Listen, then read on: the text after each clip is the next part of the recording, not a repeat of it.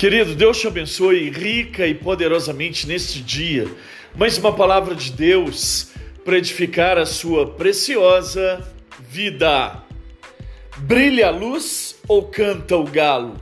Assim brilhe também a vossa luz diante dos homens, para que vejam as vossas boas obras e glorifiquem a vosso Pai que estás nos céus. Evangelho de Jesus, segundo escrever a Mateus, no capítulo 5, no versículo 16. Para a maioria de todos os cristãos, a comunicação verbal é a base de seu testemunho cristão.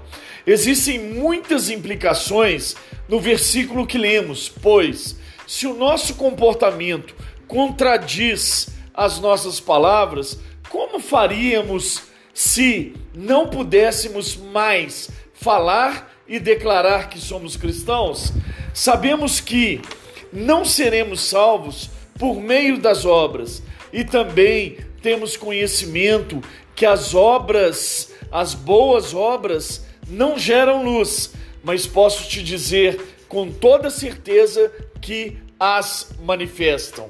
Não podemos de forma nenhuma descartar as boas obras da vida espiritual.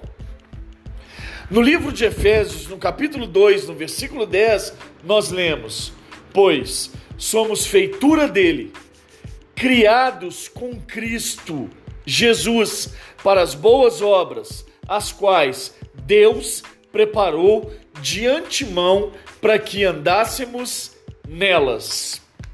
No livro de Tito, no capítulo 2, no versículo 7, nós lemos: Torna-te pessoalmente padrão de boas obras.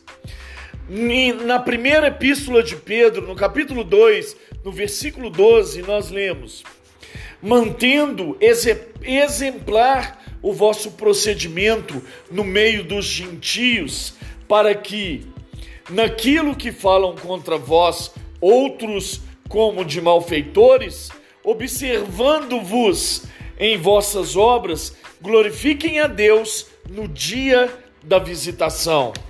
Entenda, nossa obra não é em vão. Temos uma direção. Se as fazemos, precisamos perguntar a Deus quais ele preparou de antemão para que andássemos nelas. Nossa vida é o exemplo. Eu não faço a obra porque sou cristão, mas porque nasci de novo, tenho orgulho, prazer e honra em fazê-la. Quem justifica nossas obras é Deus. Somos observados pelos malfeitores, mas nossas obras precisam apontar e glorificar o nome de Cristo. Os discípulos de Cristo são conhecidos por intermédio de suas obras. No Evangelho de Jesus, segundo escrever a Mateus, no capítulo 26, no versículo 73, nós lemos: Algum tempo mais tarde, os que estavam ao redor, aproximando-se de Pedro, o acusaram. Com toda certeza, és igualmente um deles, porquanto o teu modo de falar o denuncia. A continuação desse texto que acabamos de ler vai nos contar a triste parte da obra da vida de Pedro.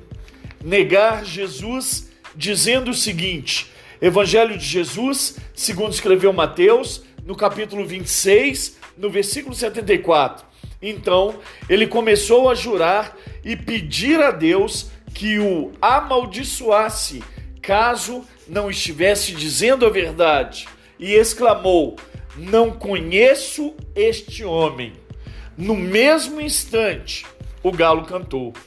Compreenda que nossas obras são muito mais extensas que pensamos. Digo, nosso testemunho, nossas palavras, nossos votos, nossas atitudes, como tratamos as pessoas, nossas atitudes nos momentos de pressão, de afronta, de necessidade, de escassez, de luta, de intempéries.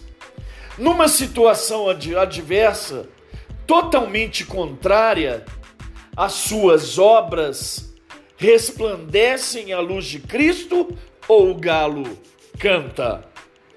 Pregue, se necessário for, use palavras. Deus te abençoe.